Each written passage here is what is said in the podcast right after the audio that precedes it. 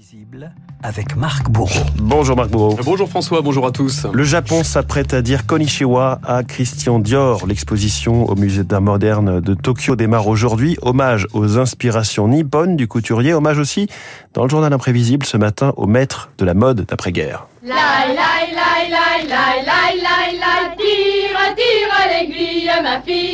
François, vous entendez là le chant officiel des couturières de l'atelier Dior dans les années 40. 12 février 47 précisément. C'est l'ébullition au 30 avenue Montaigne à Paris. Imaginez les tours d'aiguille, les ultimes raccords et les cavalcades, derniers préparatifs d'un défilé qui allait bousculer la vie d'un couturier de 42 ans. La maison vivait dans la fièvre. Un certain Christian L'heure de la présentation approchait. Étant superstitieux, je me précipitais sur le moindre morceau de bois à toucher. Les salons étaient pleins à craquer. Le défilé commença. Dans l'assistance, on aperçoit des princes, des princesses, Jean Cocteau, Marlène Dietrich et Jean Marais. La sortie des modèles s'accompagna de rafales d'applaudissements. Je me bouchais les oreilles, car les premiers bravos font toujours peur. Dans le grand salon, nous fûmes accueillis par un ouragan de bravos. Quoi qu'il puisse m'arriver d'heureux dans la vie, rien ne pourra dépasser ce que j'éprouvais à ce moment-là.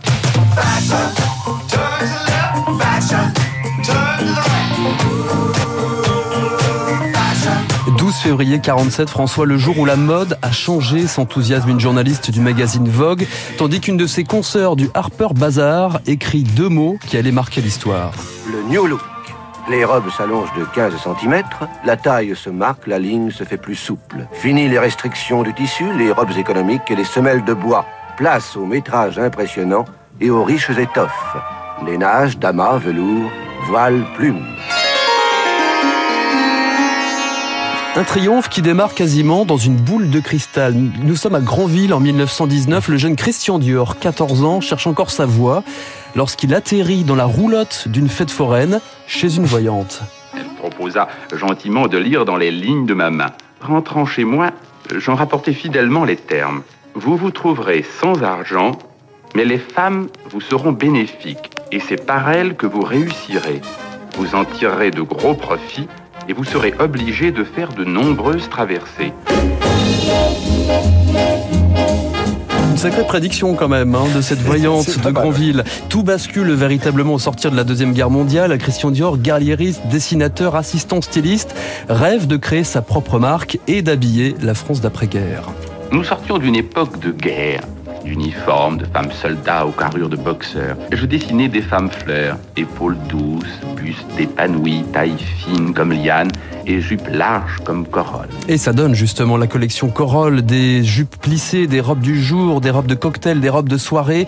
Christian Dior devient un théoricien de la modernité. Une robe se construit selon le sens des tissus. Et c'est un secret qui dépend de la première loi architecturale, celle de l'obéissance à la pesanteur. Succès retentissant jusqu'aux États-Unis, le nom de Dior est cité en moyenne 1400 fois par mois dans Ah les journaux. A new designer, Christian Dior, was chiefly responsible for launching the most recent fashion revolution. Des collections qui euh, survivent à son décès, étape dans l'œil des plus grandes vedettes. François, vous avez à ma gauche Lorraine Bacall, Mais c'est joli, j'adore. à ma droite Jackie Kennedy, Je suis d'origine française. J'ai passé un an à Paris, à la Sorbonne et l'école du Louvre. et au premier plan, évidemment, Marilyn Monroe. Dior habille aussi la sœur de la reine d'Angleterre, Margaret, l'impératrice japonaise Michiko, même la fille du leader soviétique Nikita Khrouchtchev fait une halte au 30 avenue Montaigne. Nous sommes en 1960. Au micro, Léon Zitrone dans un russe impeccable. Что касается платьев, которые вы только что видели, en ce qui concerne les robes que vous venez de voir ici, Многие платья очень красивые, прекрасная работа, но это платье не практичное.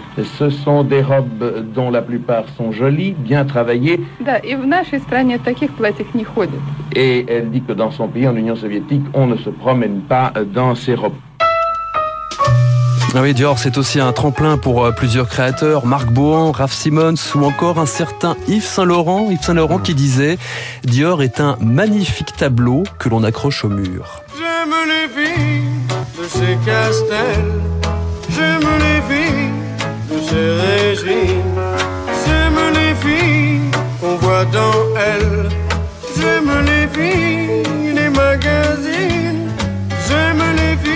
Collection de, de stars de, de tout genre dans ce journal imprévisible autour de Christian Dior, Jean Cocteau, Marlène Dietrich, Jean Marais, des impératrices, des reines, Jackie, Jackie Kennedy, Marilyn Monroe. Ouais, on a soigné le casting hein, ce matin, ouais, ouais. C'est pas mal. Et j'ai beaucoup aimé la description des femmes fleurs dessinées par Christian Dior. Il adorait les fleurs japonaises notamment. C'est pour ça qu'il y a une exposition euh, à partir d'aujourd'hui à Tokyo.